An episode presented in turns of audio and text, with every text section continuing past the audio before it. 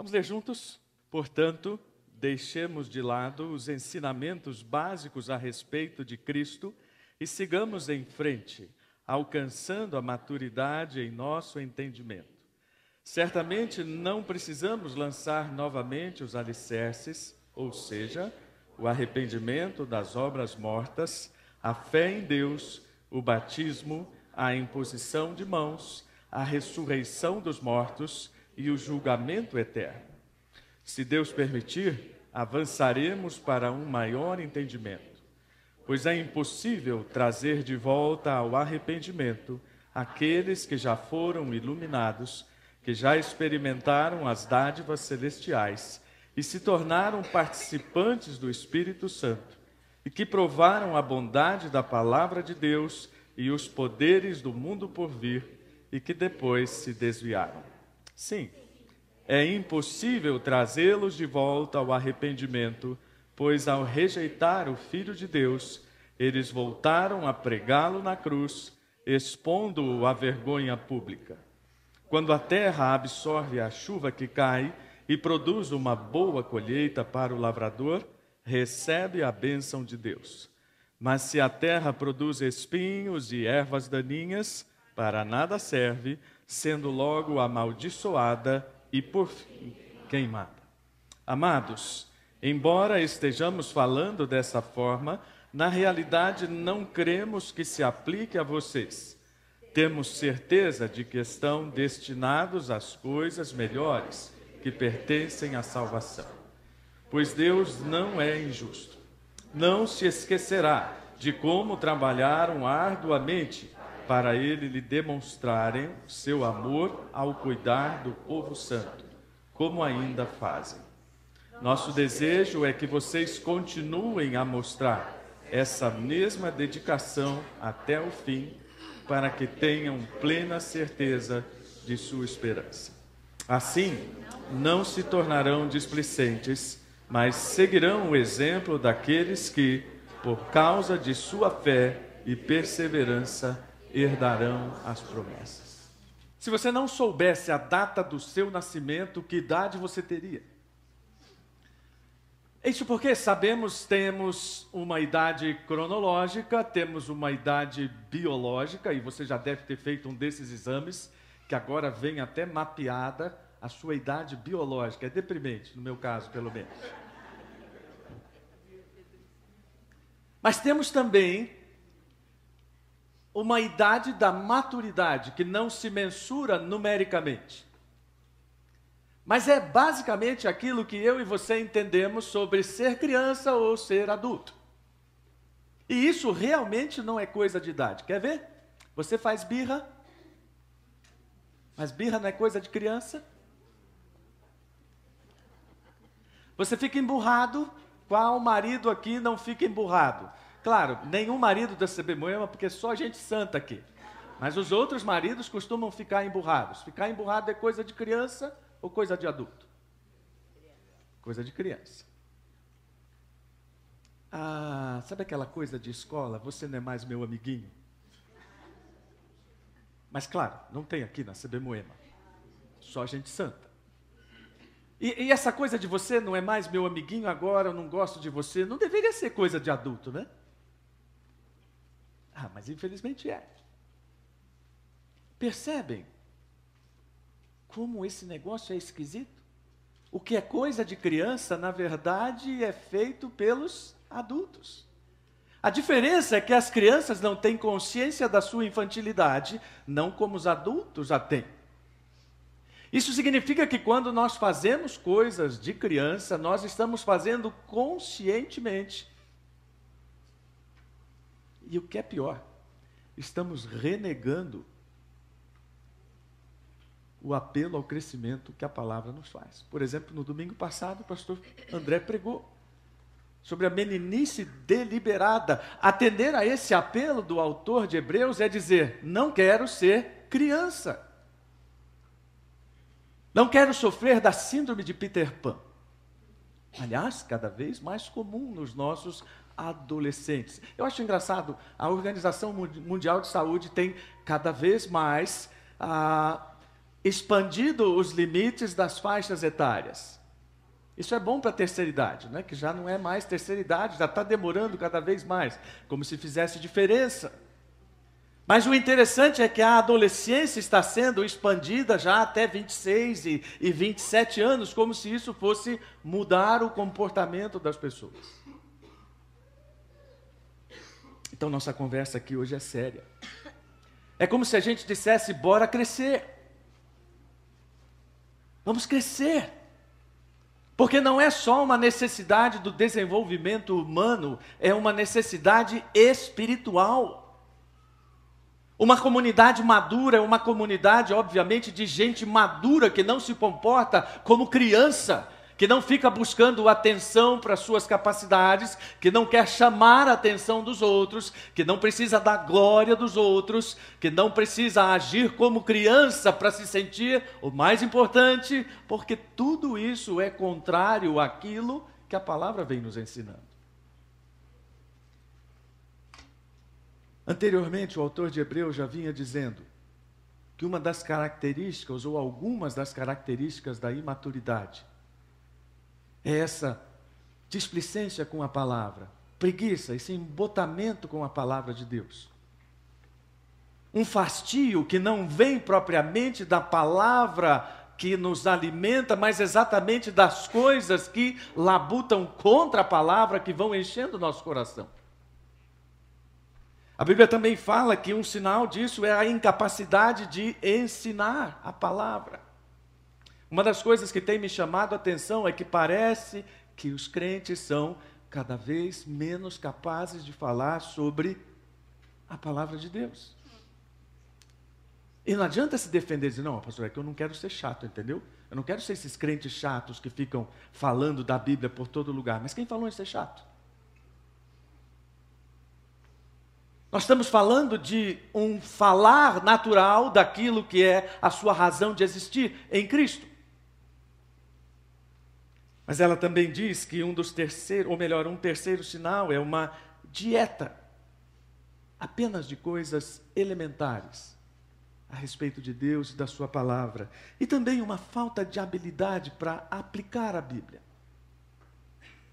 Há muitas pessoas que ouvem, ouvem, ouvem, ouvem sermões e, e, participam de EBDs, mas na hora que uma situação prática exige que a Bíblia seja aplicada, ela não sabe como fazer. E, e, e ainda se for uma pessoa interessada, capaz de ligar para algum dos pastores, isso é bom. Mas se não for, talvez nem isso ela faça. O apóstolo Pedro fala: cresçam cresçam na graça. Vamos crescer e vamos tomar todos esses exemplos da Bíblia como figuras paradigmáticas para o nosso crescimento. E talvez nós possamos dizer: bom, mas esse é o nosso problema. Essas figuras da Bíblia são muito elevadas para mim. Eu tive a oportunidade de alguns anos atrás levar um amigo meu a Cristo, um advogado. E nessa época estávamos tentando advogar juntos. E eu levei a Cristo e depois pude participar do batismo dele, mas depois de um tempo com muita tristeza, ele disse para mim assim: Olha, esse negócio de ser crente é muito difícil para mim, é muita perfeição, eu não consigo. Ainda tentei argumentar com ele: Não, não é bem isso. Talvez você tenha entendido errado. Mas ele preferiu voltar para a bebida. Era mais fácil de lidar com a bebida do que talvez lidar com essas figuras tão elevadas da Bíblia. Na verdade, não é bem assim. Ninguém nasceu pronto, ninguém nasceu santo. Nenhum Abraão foi teve o primeiro choro santificado. Isso não existe, não existe herói instantâneo. Um certo grupo caminhava por uma cidadezinha bem pitoresca, bem michuruca, como a gente dizia, né? E então um daqueles turistas, com certo ar meio pedante, se aproximou de um senhor sentado despretensiosamente e disse assim: Já nasceu algum grande homem aqui nessa cidade? E o senhorzinho, na simplicidade dele, disse: Não, só bebês.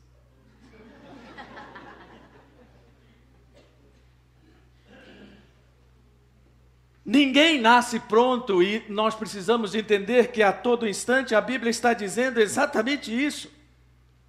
Que nós podemos crescer, que nós devemos crescer e que a imaturidade espiritual, na verdade, é um grande risco.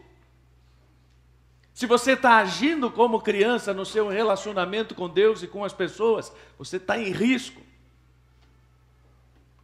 E não é um risco só de decadência, mas é principalmente de disciplina divina.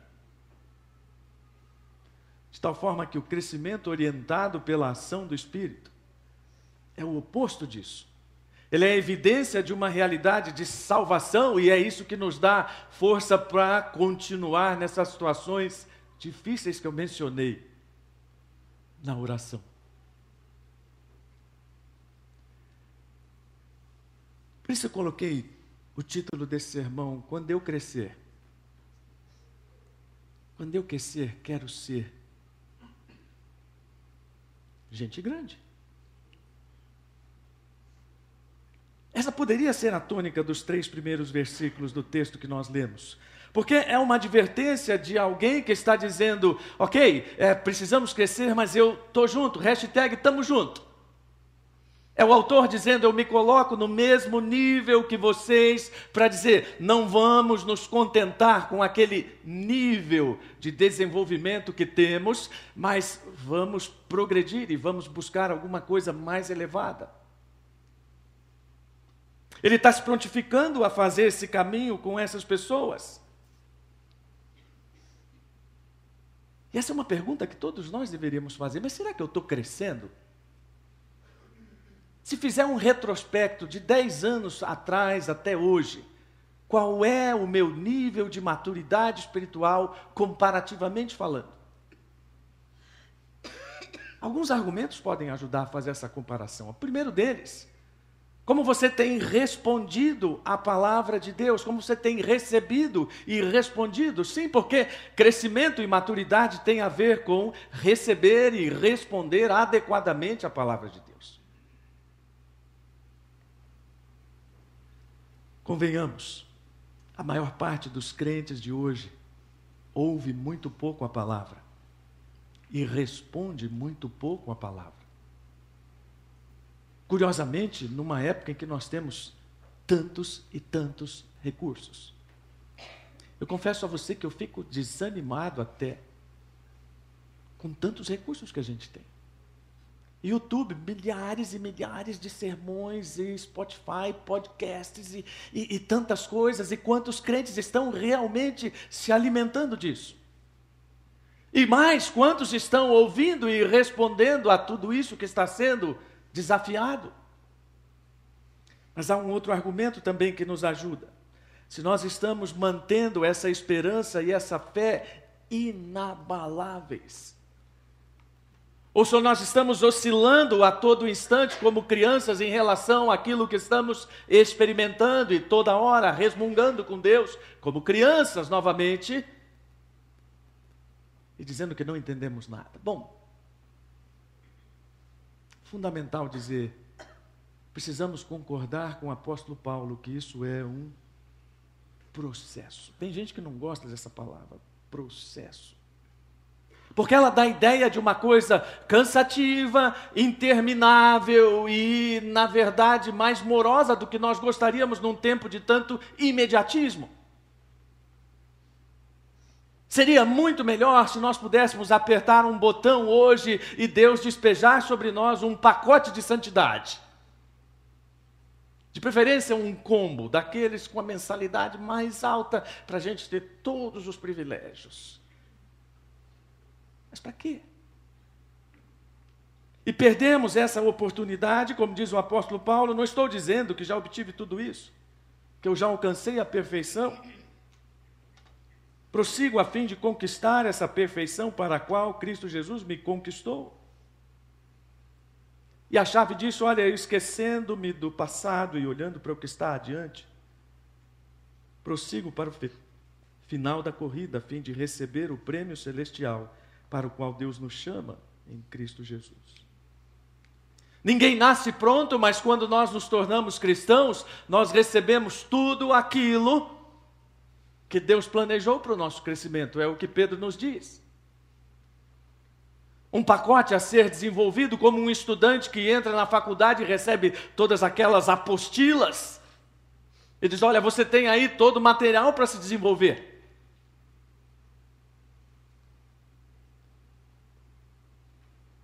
A palavra original aqui tem a ideia de, de voz passiva, exatamente no sentido, ah, deixe-se desenvolver pelo Espírito Santo. Ele vai cuidar, ele vai trabalhar na sua vida para que você se desenvolva, mas claro, isso não elimina a sua participação nisso. Uma das coisas que nem sempre eu posso corrigir, mas quando estou pregando, posso. Eu realmente não gosto dessa coisa de dizer, sabe, olha, eu já fiz a minha parte, agora Deus vai fazer a parte dele. Se desse, eu falaria isso até com aquela voz de dublador americano, que é muito engraçado. Então, eu já fiz a minha parte, estou esperando que Deus faça a dele. Que parte? Que parte? Que régua você usa para medir isso? Para dizer qual é a parte de Deus? Deus está trabalhando continuamente em todos os sentidos, governando o universo e ao mesmo tempo se preocupando com o microcosmos da nossa existência e desenvolvendo a nossa vida, e isso é um esforço cooperativo. Claro que ele tem o plano soberano. E olhe, Deus pode fazer absolutamente tudo. Sabe essa coisa de dizer a minha parte? eu olho para a minha vida e vejo quantas vezes Deus já fez a minha parte. Isso porque eu vejo alguns, até pastores, dizendo: Deus não vai fazer a sua parte. Deus vai fazer o que Ele quiser fazer. E não importa de quem seja essa parte.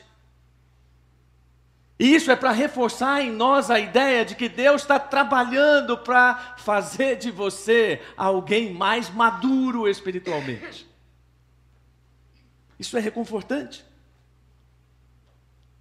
E não sou eu quem diz isso, é a própria palavra. Paulo dizendo lá em Romanos diz: todos os que são guiados pelo Espírito de Deus são filhos de Deus. Por isso, deixem que o Espírito guie sua vida, e assim não satisfarão os anseios de sua natureza humana. Muitos crentes que hoje estão perguntando, puxa, eu não sei como me desenvolver, ou não sei como fazer as suas coisas, estão desprezando, na verdade, as orientações do Espírito para cada momento da sua vida.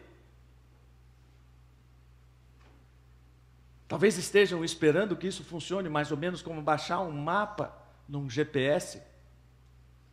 Dizer, bom, aquele mapa já está baixado ali, posso usar offline. Não funciona assim. Isso é Deus agindo em cada momento, em cada situação do cotidiano, onde Ele se manifesta para que você faça a vontade dEle e você obtenha o aprendizado sobre isso. E quanto mais você vai se desenvolvendo e mais vai desenvolvendo a dependência do Espírito, mais você vai sendo colocado numa zona de segurança, em relação à apostasia. Porque agora chegamos nessa parte principal do texto. Tudo que Deus faz é para nos colocar numa posição de segurança em relação à apostasia. Sabe aquele debate entre os crentes tão antigo quanto andar para frente, pode, não pode? Crente pode isso, crente não pode aquilo. Crente faz isso, crente não faz o outro. Esse debate não é sobre isso. Esse debate é sobre a compreensão de que tudo aquilo que Deus tem estabelecido como sua vontade para a nossa vida é zona de segurança para a nossa vida. Algum tempo atrás vi um meme circulando na internet, meme espiritual, né? Uma cerca na beira de um precipício e alguém dizendo: não é uma cerca de proibição, uma cerca de segurança. E quão bom seria se todos nós tivéssemos consciência de que tudo isso que Deus está falando e ensinando tem a ver com a nossa segurança, tem a ver com a eternidade preparada para nós, tem a ver com um relacionamento melhor. Por isso, o autor de Hebreus, nesse ponto, ele diz assim: olha, deixem as coisas elementares, e ele não apenas fala genericamente, mas ele define. E embora haja discussão sobre essas definições, nós podemos colocá-las de forma muito prática, que algumas são relativas ao relacionamento com Deus. E o que o autor está dizendo é que não é o fato de você dizer que se arrependeu de alguma coisa, ou, ou, que demonstra de alguma forma uma prática religiosa, que isso esteja realmente acontecendo no relacionamento com Deus. Então ele precisa dizer: não me venha com essas coisas rudimentares de achar que você vai fazer isso numa relação de causa e efeito e Deus vai se mover em direção a você. O relacionamento com Deus é muito mais do que isso. E nós precisamos entender que relacionamento começa com arrependimento. O relacionamento com Deus começa com arrependimento. E se não tem arrependimento, não tem como Deus agir na nossa vida em relação a essa prática do crescimento. Tim Keller diz que arrependimento é confessar as coisas das quais você depende, além de Deus, para ter esperança, sentido e segurança. Isso significa que precisamos nos arrepender não só dos erros, como trair e mentir, mas também das nossas motivações de boas ações. Sabe por que, que eu acho o Evangelho muito simples? Porque a grande preocupação de Jesus sempre foi a motivação. E como nem sempre nós temos capacidade de olhar os corações das pessoas, na maioria esmagadora das vezes não temos, nós nunca temos a ideia exata do que está sendo feito. Se alguém está tocando aqui na frente, não sabemos dizer se está tocando com sinceridade de motivações. Se alguém está cantando, se alguém está pregando, se alguém está orando. Talvez muitas pessoas estejam fazendo essas coisas, dizendo: Nossa, agora eu estou mostrando pessoal o que, que é fazer isso aqui. Numa igreja que o André Souza conhece bem, a galera estava lá se preparando para o louvor. Galera jovem, nada contra os jovens, eu amo jovens. E aí então, naquele momento ali de reunião, eles disseram assim: agora vamos apavorar essa velharada. Eu não sei como eles tocaram, mas você acha que Deus ouviu esse negócio? Tudo começa com o arrependimento, porque é o arrependimento que nos coloca nessa vibração de Deus, de tal forma que nosso coração é realmente motivado pela fé em Jesus Cristo e não por qualquer outra motivação ritual. E ele prossegue dizendo: olha, também em relação a essas questões religiosas, e aqui ele fala batismos, a palavra é no plural. Muito provavelmente se referindo aos diversos ritos de purificação judaicos e imposição de mãos, que também faziam parte de outros ritos judaicos. E o autor diz: isso é coisa do passado, isso é coisa muito elementar. Você acha que vai jogar água sobre você e isso vai resolver? Uma das coisas que eu sempre gosto de explicar às pessoas que serão batizadas: olha, isso aqui não é banho de purificação, viu? Não pense que você vai entrar na água pecador e vai sair não pecador. Aquilo é só um símbolo público da disposição de morrer para o pecado em Cristo e nascer para uma nova vida. Ou seja, maturidade tem a ver com entender essas coisas no real significado e não na exterioridade. Mas ele diz também tem a questão da ressurreição dos mortos e do juízo vindouro. Os judeus tinham lá suas convicções a respeito de ressurreição dos mortos. Também tinham sua ideia sobre juízo. Mas o autor de Hebreus está dizendo a toda hora nós precisamos aprender a nos relacionar com a vida futura.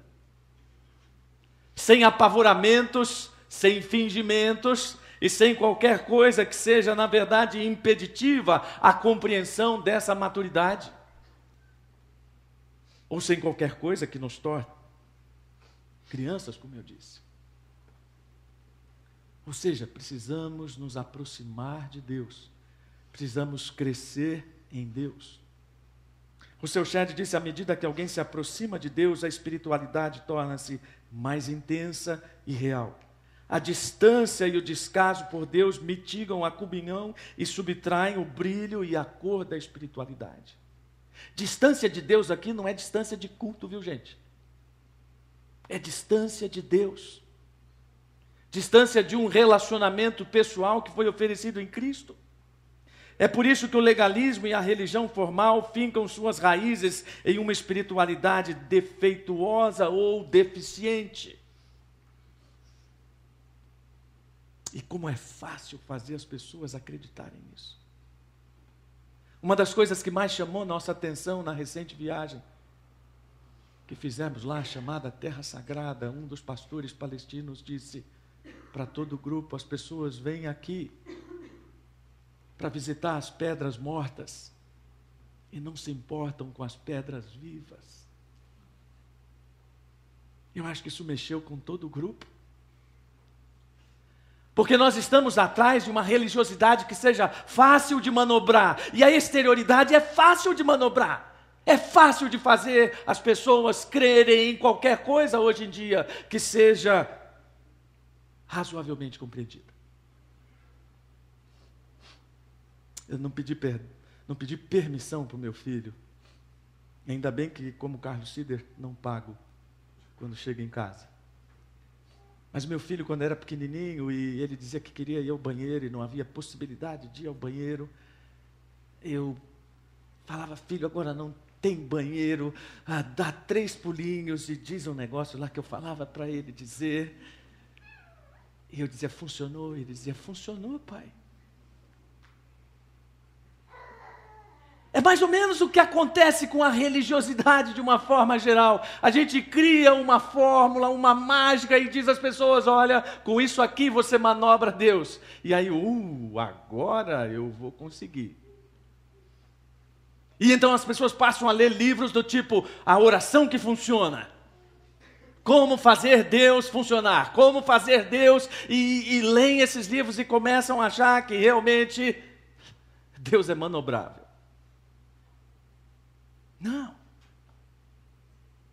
E olha, quando eu crescer, eu também quero ser sensato. Porque é essa sensatez que me leva a crer que tudo aquilo que eu faço tem consequência. Maturidade é ter um senso de consequência. Hoje eu não faço coisas que com 18 anos eu fazia. E sabe por quê? Porque eu sei que eu posso me dar mal. Então procuro ser cauteloso.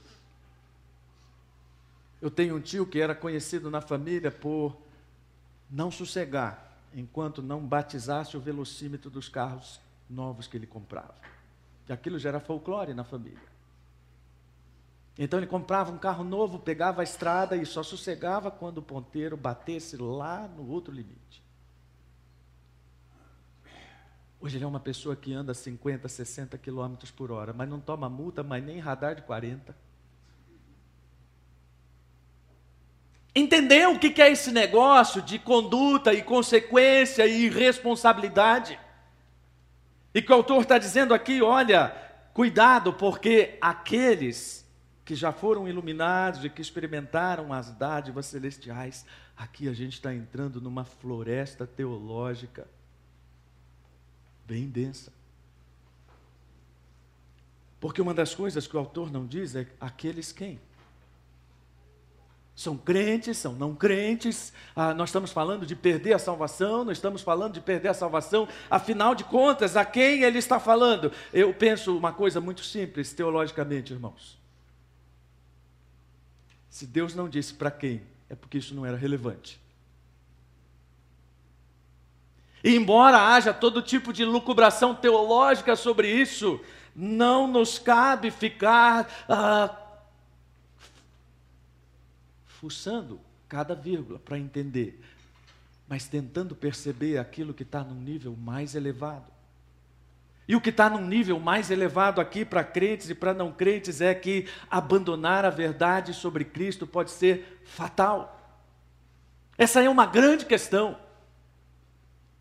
Já citei aqui algum tempo atrás: se você acha que educação é caro, experimente a ignorância. Então, se você acha que seguir a Cristo é muito caro, experimente abandoná-lo.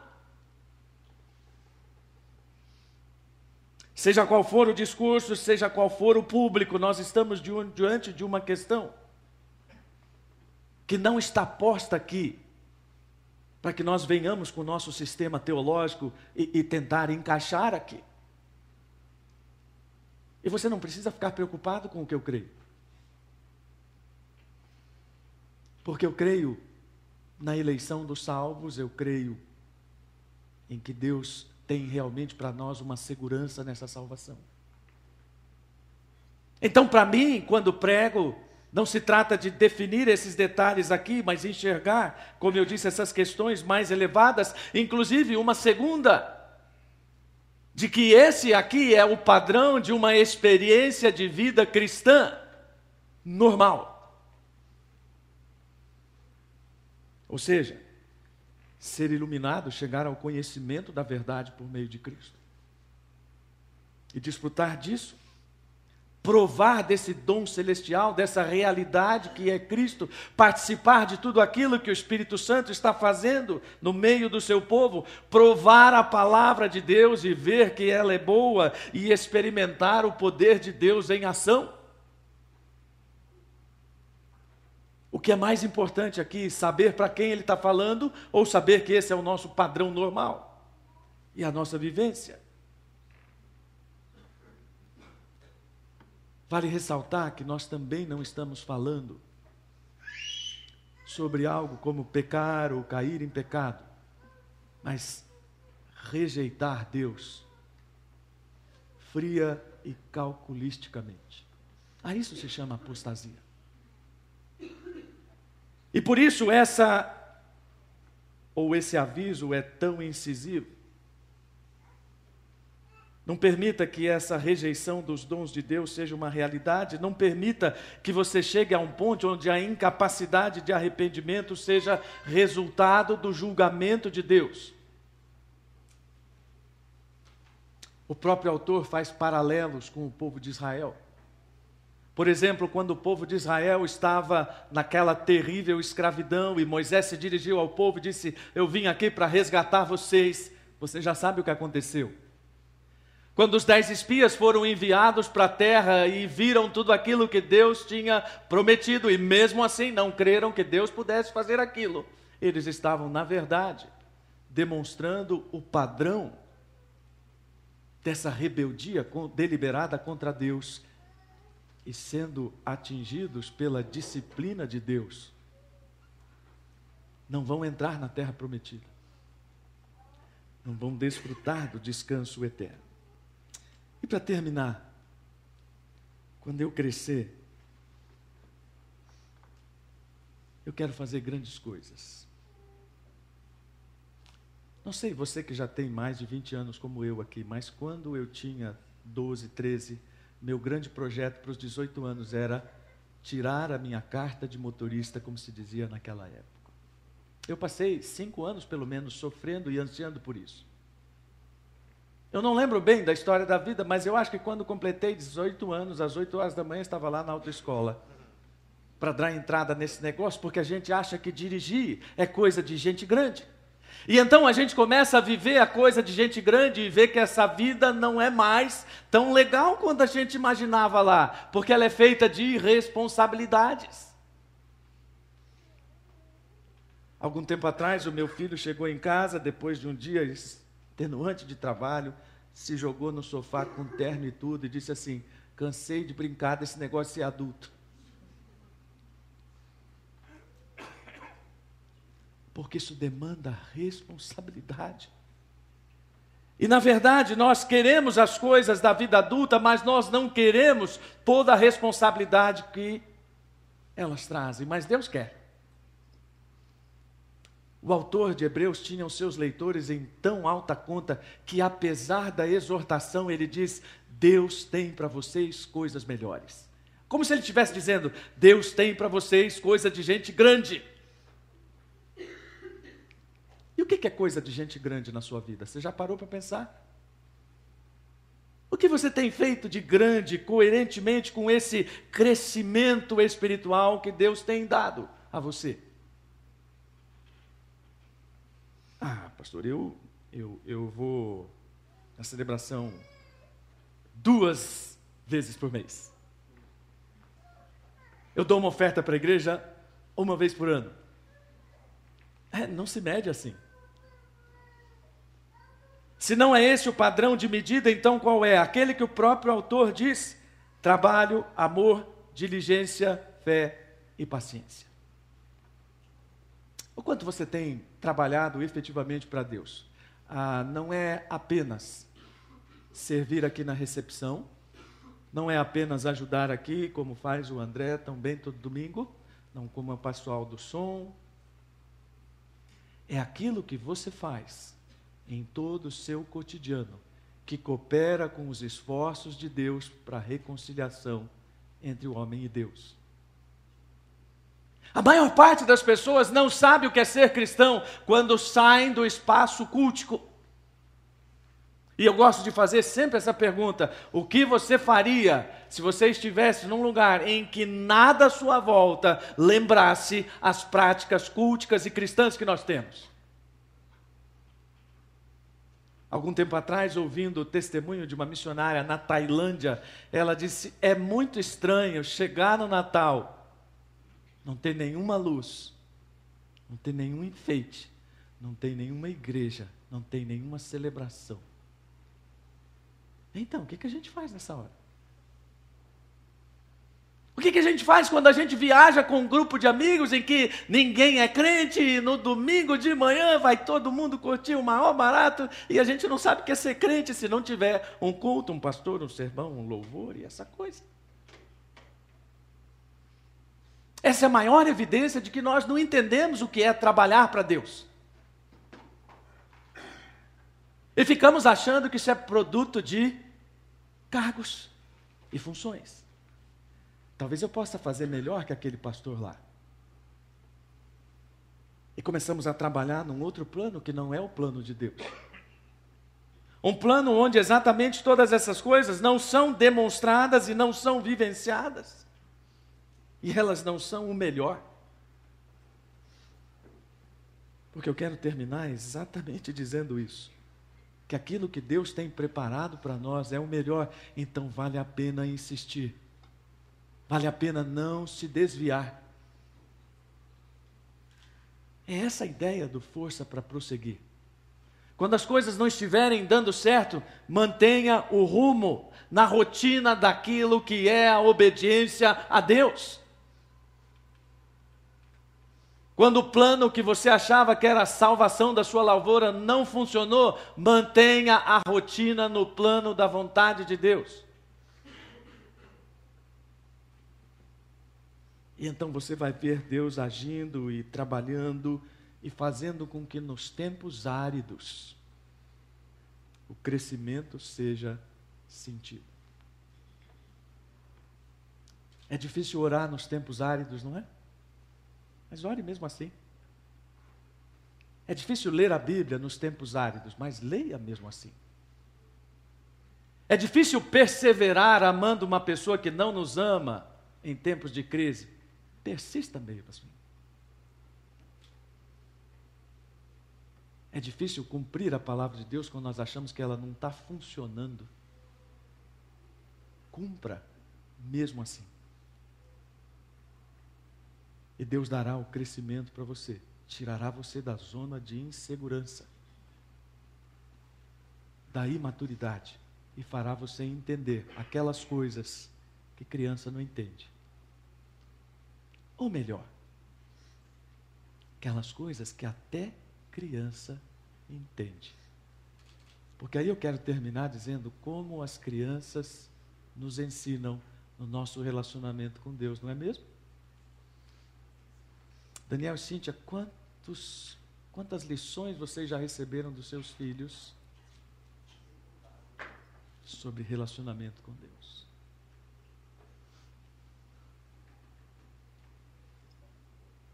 Voltamos ao ponto de partida. Não podemos ser crianças, mas nas crianças nós temos ensinamentos sem conta de como um relacionamento pode ser desimpedido com Deus. Alguns segundos de oração silenciosa para você dizer: Deus, estou com medo de fazer essa oração, mas eu quero fazer, me ajuda a crescer. Me ajuda a crescer, mesmo que isso me provoque dor, mas que eu tenha a alegria de ver o que o Senhor vai fazendo na minha vida. Obrigado por nos dar um lugar seguro para não nos afastarmos da verdade de Cristo. Obrigado por nos proteger da apostasia. Obrigado por manter o nosso coração focado na obediência, ainda que eventualmente tenhamos que lidar com as nossas falhas e com a nossa pecaminosidade. E Senhor, quando eu crescer, eu quero ser que nem o Senhor Jesus. E obrigado, porque o Senhor já está fazendo isso acontecer. Em nome dele eu oro. Amém.